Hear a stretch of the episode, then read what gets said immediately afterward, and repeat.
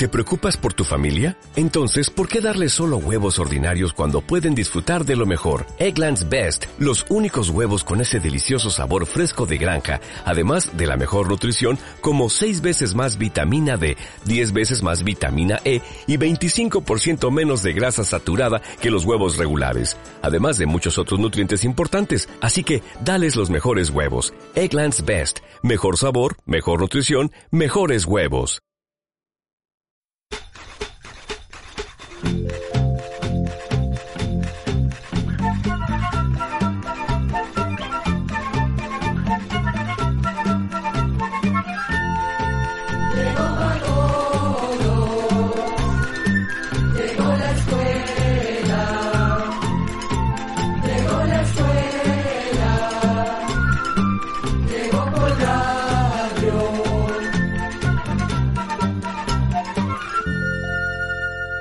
De la historia de la ciencia, de la convivencia humana, de todas las disciplinas nacen preguntas que requieren una respuesta. Y esta es la razón de este espacio de...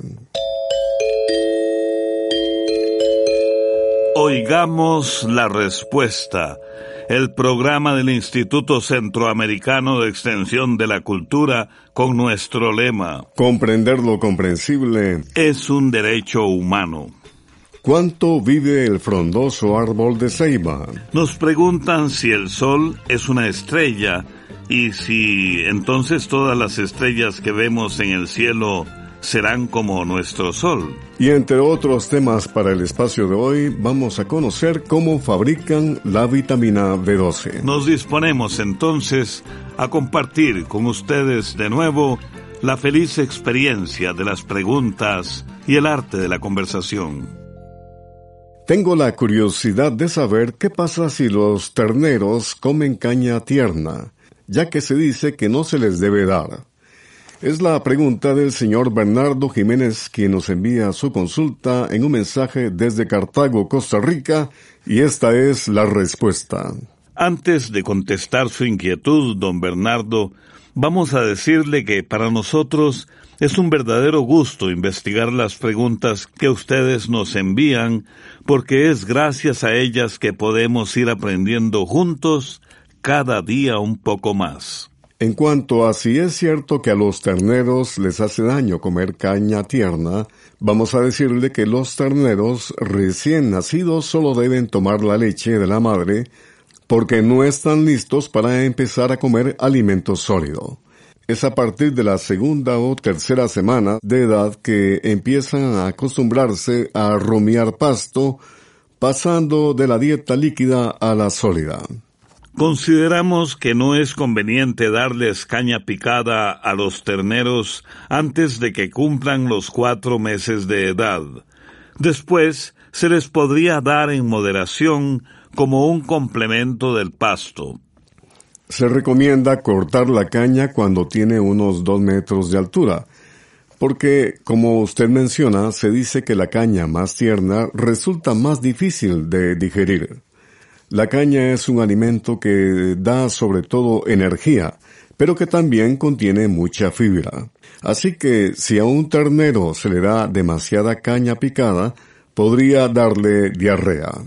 Resumiendo, a un ternero mayor de cuatro meses sí se le puede dar caña picada, siempre y cuando no se le dé demasiada y se le dé además pasto y otras plantas forrajeras que tienen proteínas para completar la alimentación. Ustedes pueden escuchar este espacio de nuevo a las 8 de la noche en el Facebook de Oigamos la Respuesta. Desde Managua, Nicaragua, el señor Moisés Ortiz nos pregunta, quisiera saber cuánto vive el frondoso árbol de ceiba. Soy fiel oyente de Managua, Nicaragua. Escuchemos la respuesta. La ceiba es un árbol de gran tamaño que crece en nuestras tierras, así como también en los continentes de Asia, África y Oceanía. La ceiba, además de ser el árbol nacional de Guatemala, también es el árbol nacional de Cuba y de Puerto Rico. Este árbol puede llegar a medir entre 20 y 70 metros de altura y vivir hasta 60 años, aunque se han dado casos en los que se dice que ha vivido más de 100 años. Las ceibas tienen troncos gruesos de alrededor de 4 metros de diámetro. La época de floración ocurre en nuestros países desde el mes de noviembre hasta el mes de marzo. Las flores del árbol de ceiba se abren durante la noche y producen una gran cantidad de néctar.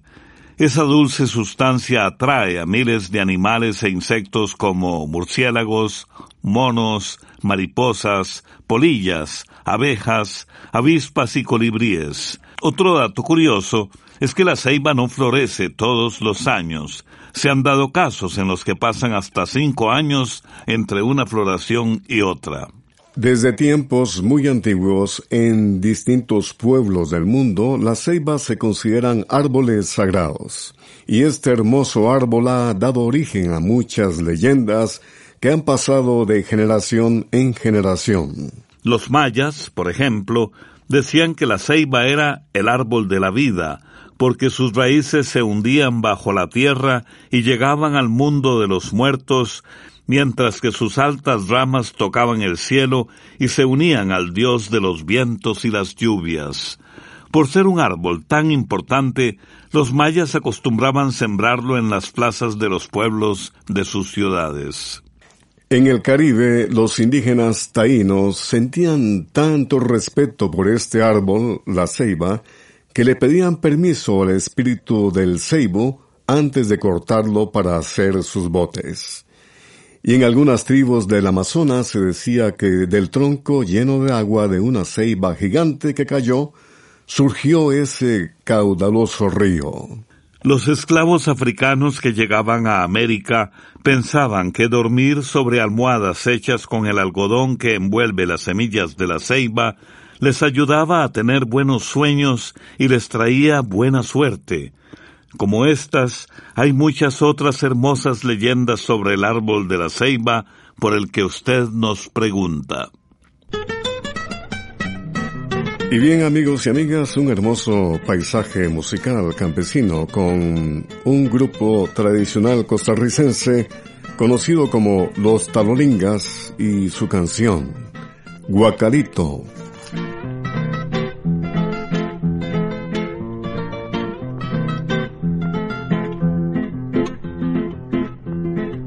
como marfil y labradito alrededor, con una estrella en el centro como flor de esquijochi. En él hubiera bebido la bebida que me dieras y yo te hubiera bebido si la vida me pidiera.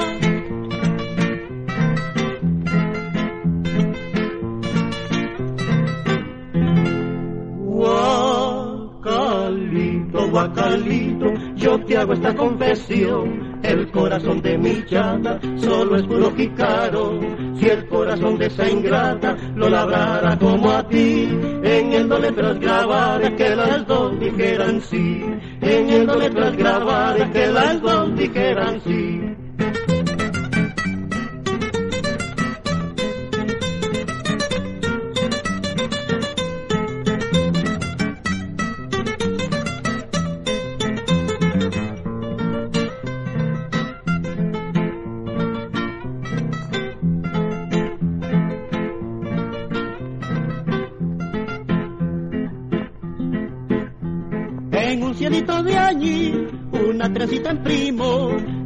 Y voladoras en muchos cientos mí En el que ofrezco la vida, si la vida me pidiera, pues los dos ya somos de ambos, así quieras o no quieras.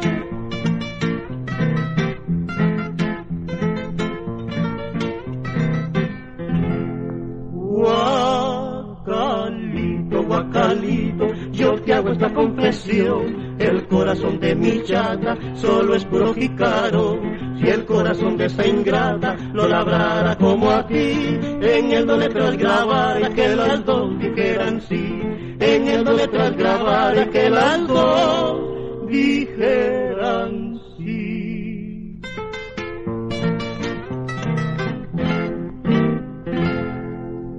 En envíenos sus preguntas al apartado 2948-1000 San José, Costa Rica.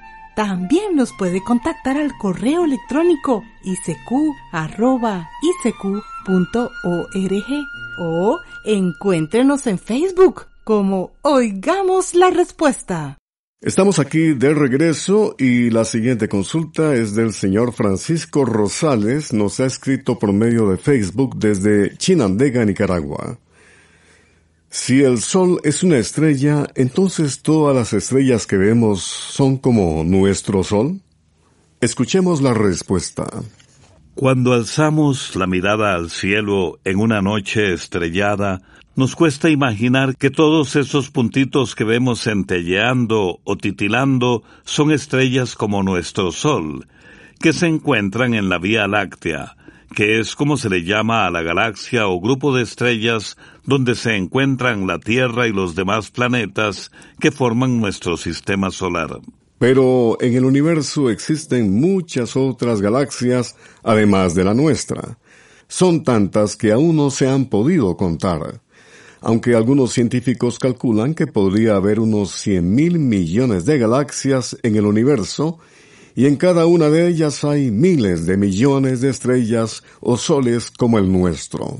Ahora bien, posiblemente usted se estará preguntando por qué vemos al Sol tan grande y brillante y a las otras estrellas las vemos tan pequeñas.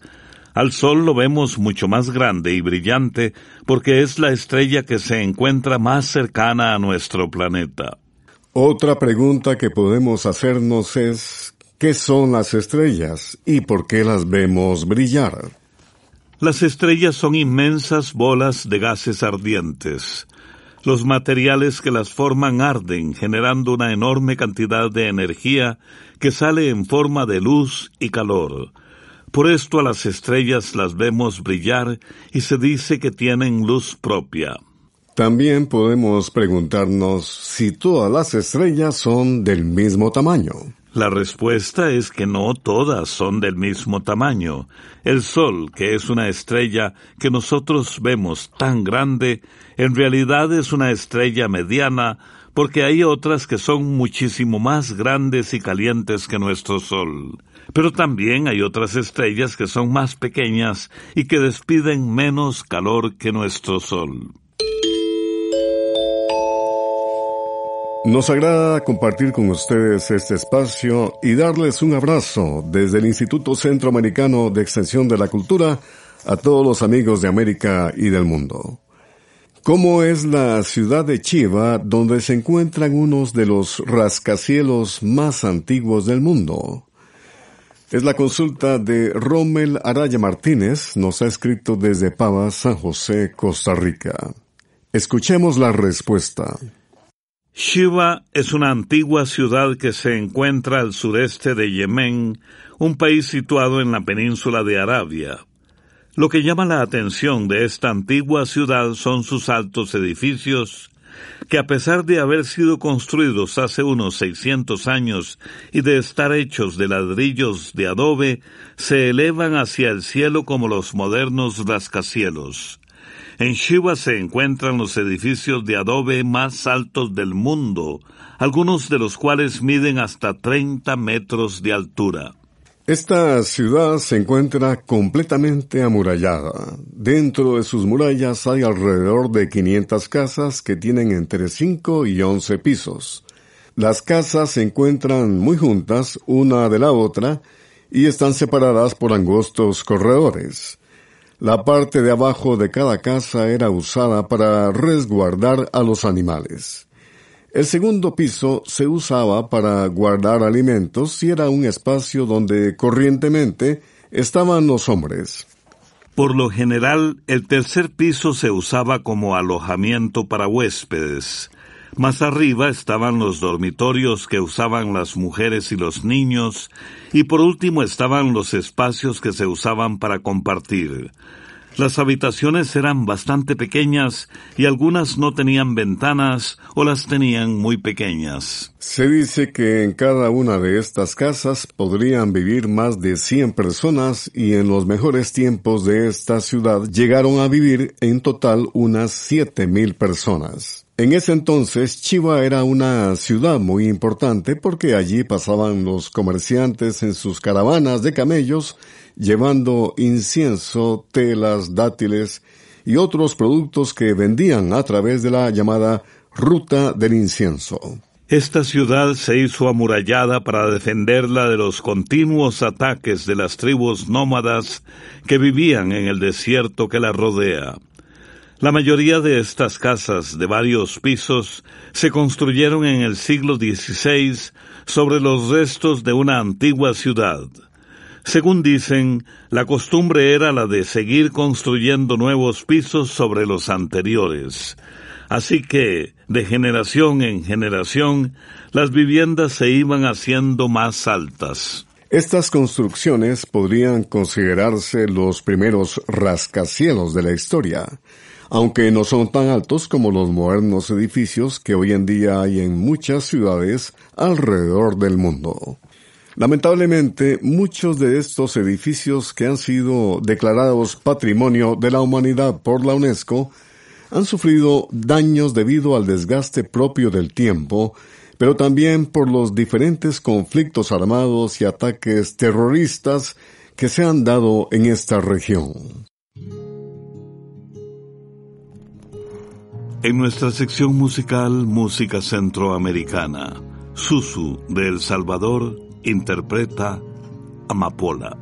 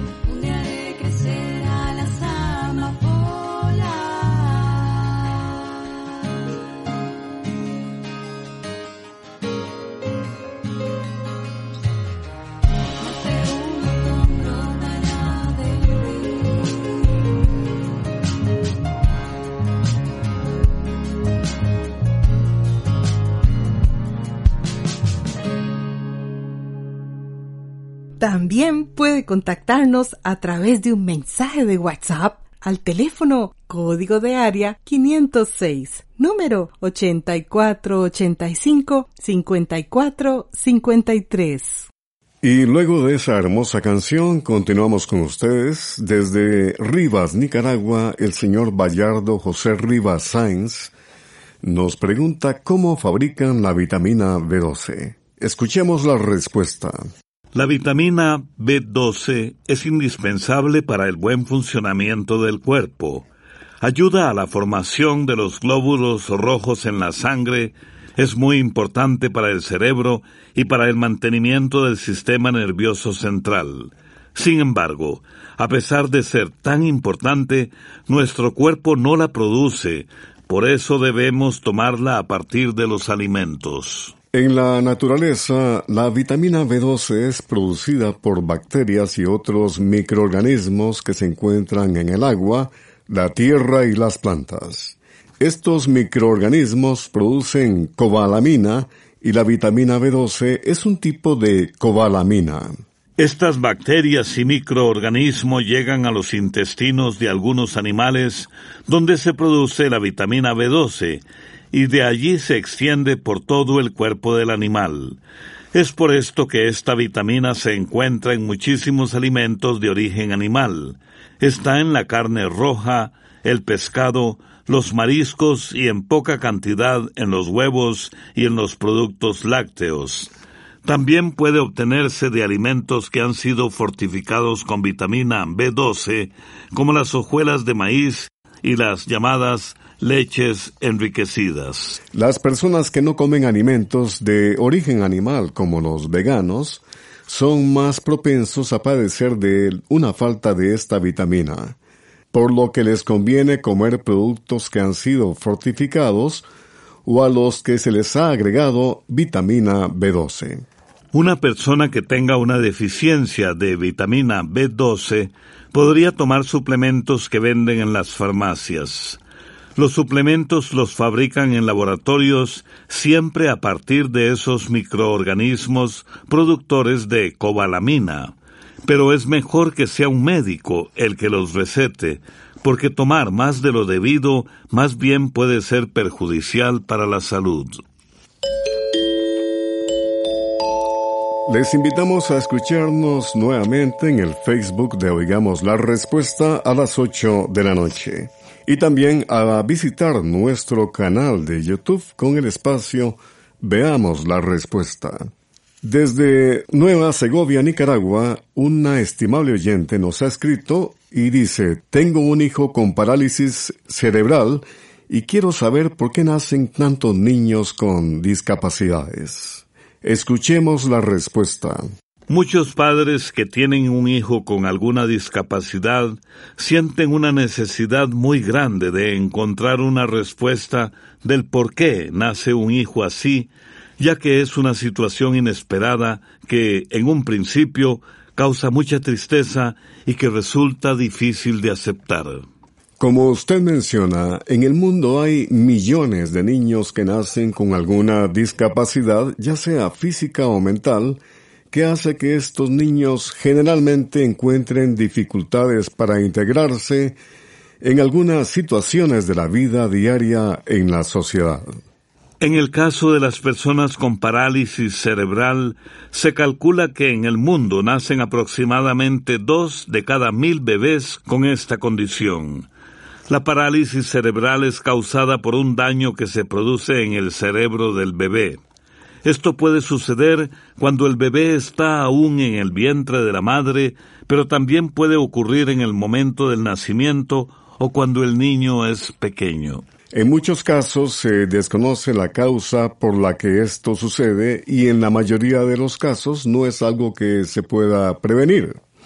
Sin embargo, se sabe que en algunos casos un niño puede nacer con una discapacidad por situaciones que ocurren durante el embarazo de la madre que pueden estar relacionadas con la salud o con algunas costumbres que pueden ser dañinas como el consumo de alcohol o de drogas ilegales o por accidentes o golpes, entre otras muchas razones.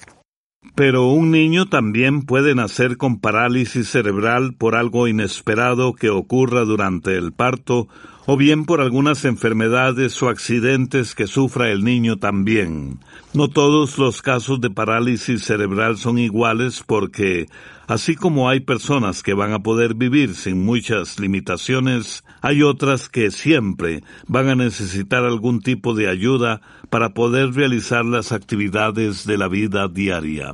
Antes había muy poca información y ayuda para estos niños.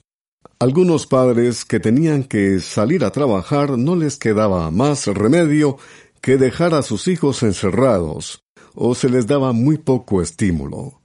Dichosamente, hoy en día hay más información de cómo ayudar a estos niños y también existen más instituciones que ayudan en el desarrollo de los niños que tienen parálisis cerebral u otras discapacidades. Deseamos de todo corazón que usted encuentre muchos apoyos. Si quiere comentarnos algo más o quiere salir de otras dudas que tenga, puede escribirnos de nuevo.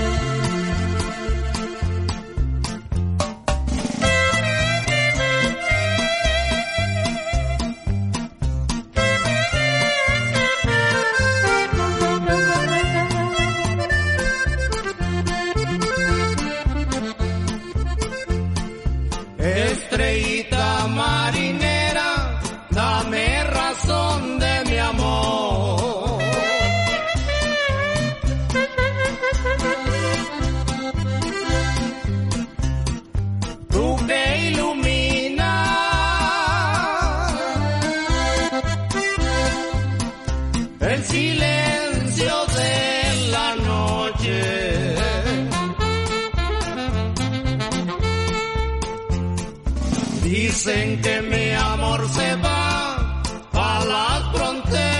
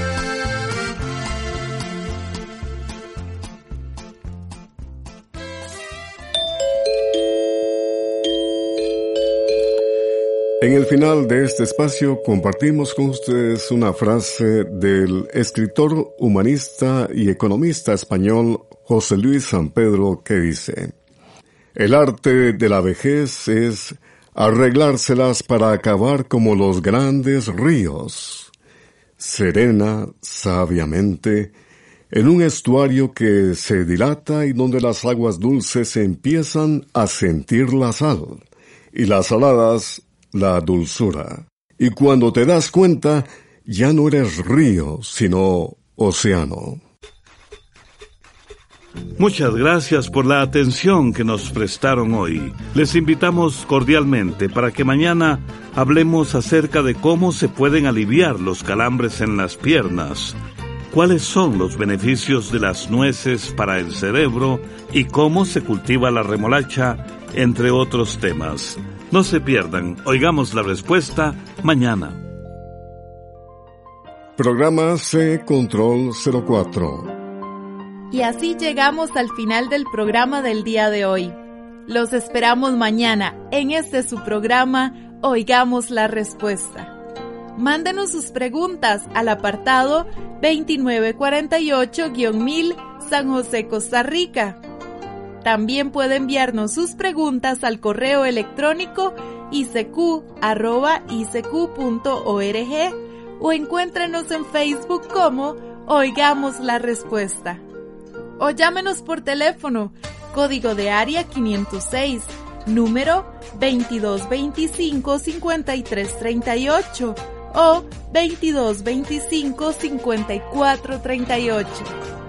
Recuerde que Comprender lo comprensible es un derecho humano.